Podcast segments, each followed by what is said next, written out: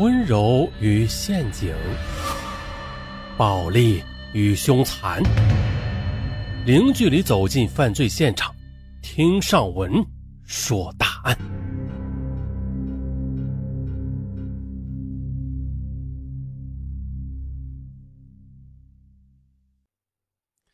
一个年仅十九岁的女大学生，联合两个男人。将曾经强奸还性虐过他的大款杀死、碎尸、抛尸丽江古城闹市区。有人说这个女大学生该死，有人说这个大款该死，有人则说教唆女大学生杀人的男人该死。究竟是谁该死呢？听上文说一说。丽江，中国最著名的旅游胜地之一。丽江古城背靠壮丽的玉龙雪山。秀丽的山水，不一样的民族风情，慵懒的生活方式，让所有的游客流连忘返。再就是，话说这个丽江还是个鼎鼎大名的艳遇之城这里有很多的帅哥靓妹单身旅行。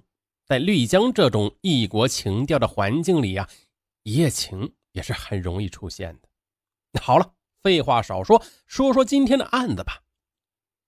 就在二零零七年的十二月二十二日，云南某著名医学院的三名女孩结伴来到丽江。啊，为了这次的旅游啊，三个女孩子已经筹划了半年。下了长途汽车后，三个女孩租了辆自行车，她们悠闲地绕城骑行，沿途的美景让她们开心不已啊，真是不虚此行。经过护城河时。两个女孩叽叽喳喳的下来拍照，另外一个女孩则在南河口大桥上看着三辆自行车。无聊中呢，女孩向清澈见底的河中张望，河面距离清清的河水不到半米，水中啊，赫然的有几个塑料袋，其中的一个呢已经被水流给冲开了，露出了大块的肉，很像是一条羊腿。哎，女孩有些不忿。怎么沿河的小饭店素质这么低呀？把食物的残渣就这么乱丢，把这么好的景色都给破坏了。要不说吗？作为医学院的高材生，他们不知道解剖过多少具尸体的女孩，他瞬间感到异常了。这大块的羊肉的纹理有些奇怪，尤其呢是肌肉组织看起来有些哎熟悉。女孩的眼光不觉得被吸引了过去，她盯着看了很久。此时呢，另外两个女孩也拍完照走回来了。呆住的女孩高喊：“啊，哎，你们快来看看这边！我我怎么觉得这是人肉啊？”三个女孩看了几分钟，一致认定这就是人肉，绝对不会认错的。快报警！十三点三十五分，丽江警方迅速的赶到了。法医和三个女孩简单的讨论了几句，也同意这就是人体组织。这显然是人类的大腿的一截而不是羊肉。根据女孩和法医的判断，歹徒似乎是医学院的学生。为什么呢？专业术语来说，这尸体碎的是很有水平。歹徒碎尸手法虽不能说很熟练，但是呢却很老道。歹徒显然有过解剖的经历，他对人体很了解。他的碎尸手法和教材上几乎是一致的，堪称经典。只是教学毕竟和实际不同，碎尸哪里需要如此保护人体的细致刀法呀？歹徒的手法比较生硬死板，机械的教板教材，这让他费了很多的力气。女孩们认为，这人肯定不是医生，医生呢不会这么笨，应该就是学生。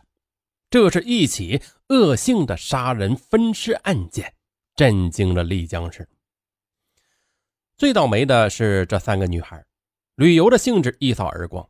三个人呐，连丽江古城的大门还没进，当天就乘车逃离了这里。扫兴啊，归扫兴，那梦想中的艳遇。嘿，也是没了。丽江市呢，它是个小地方，就在二零零二年刚刚从县转为市的，全市人口呢只有几十万人，其中一半人口还是纳西族和和那个什么族等少数民族。嘿嘿，那个字儿挺生僻的，我就先不查了吧。呃，赶快给大家录书，这才是最主要的事儿啊！当然了，如果有听友知道那个是什么族啊，也可以留言告诉尚文。说到这儿，有听友就好纳闷了啊，那尚文，你身为一个主播，咋这么懒呢？不会读这字儿，不会查一查？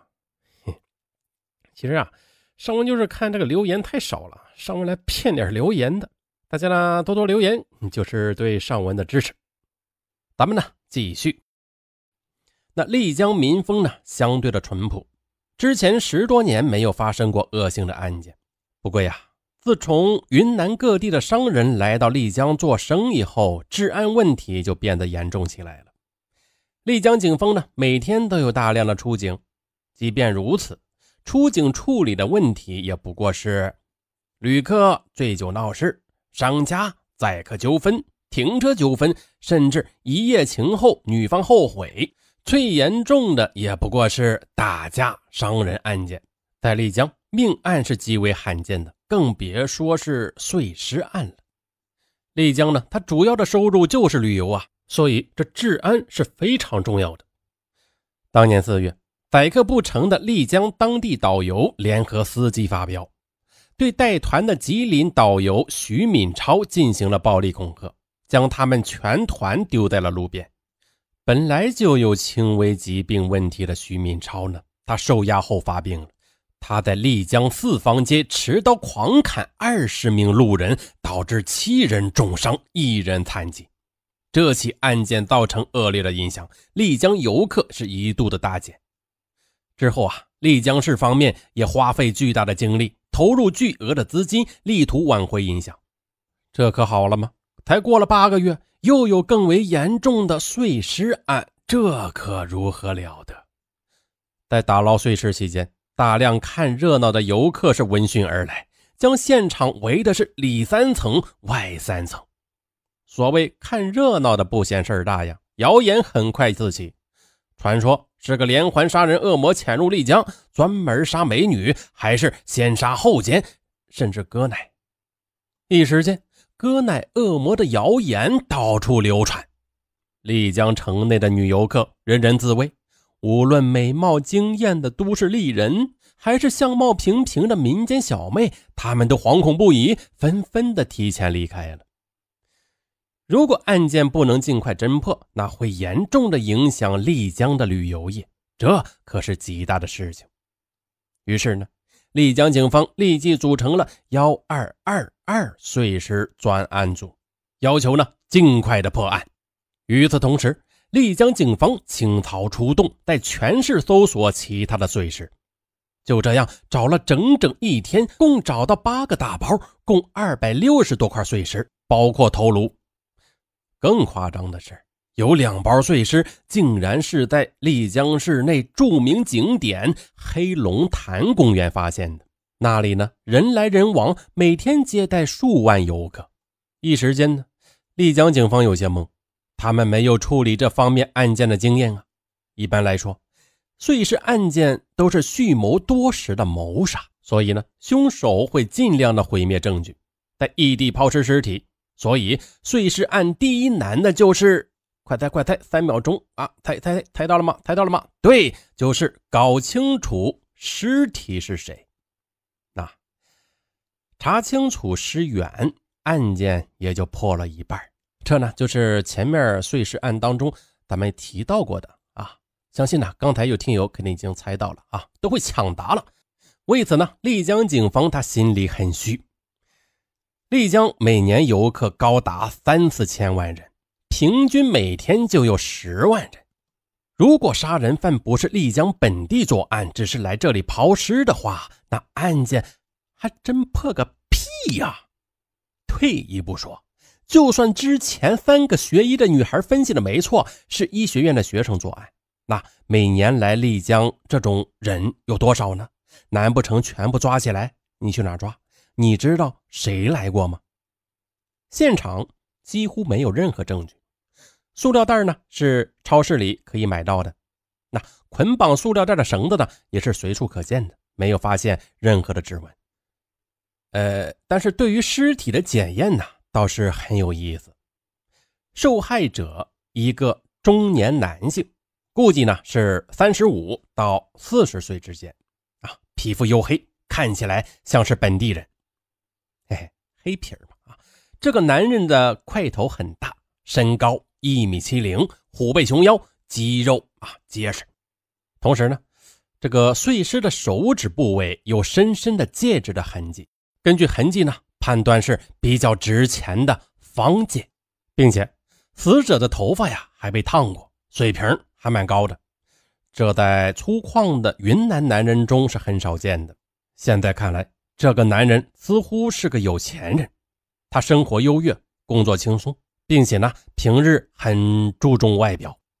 不过呢，这个尸体检查又有发现了，这个受害者的膝盖和髋部。有很多的磨损，远远超过了他的年龄。看来，这人似乎是住在大山中的。年轻的时候呢，经常爬山，所以导致这样的磨损。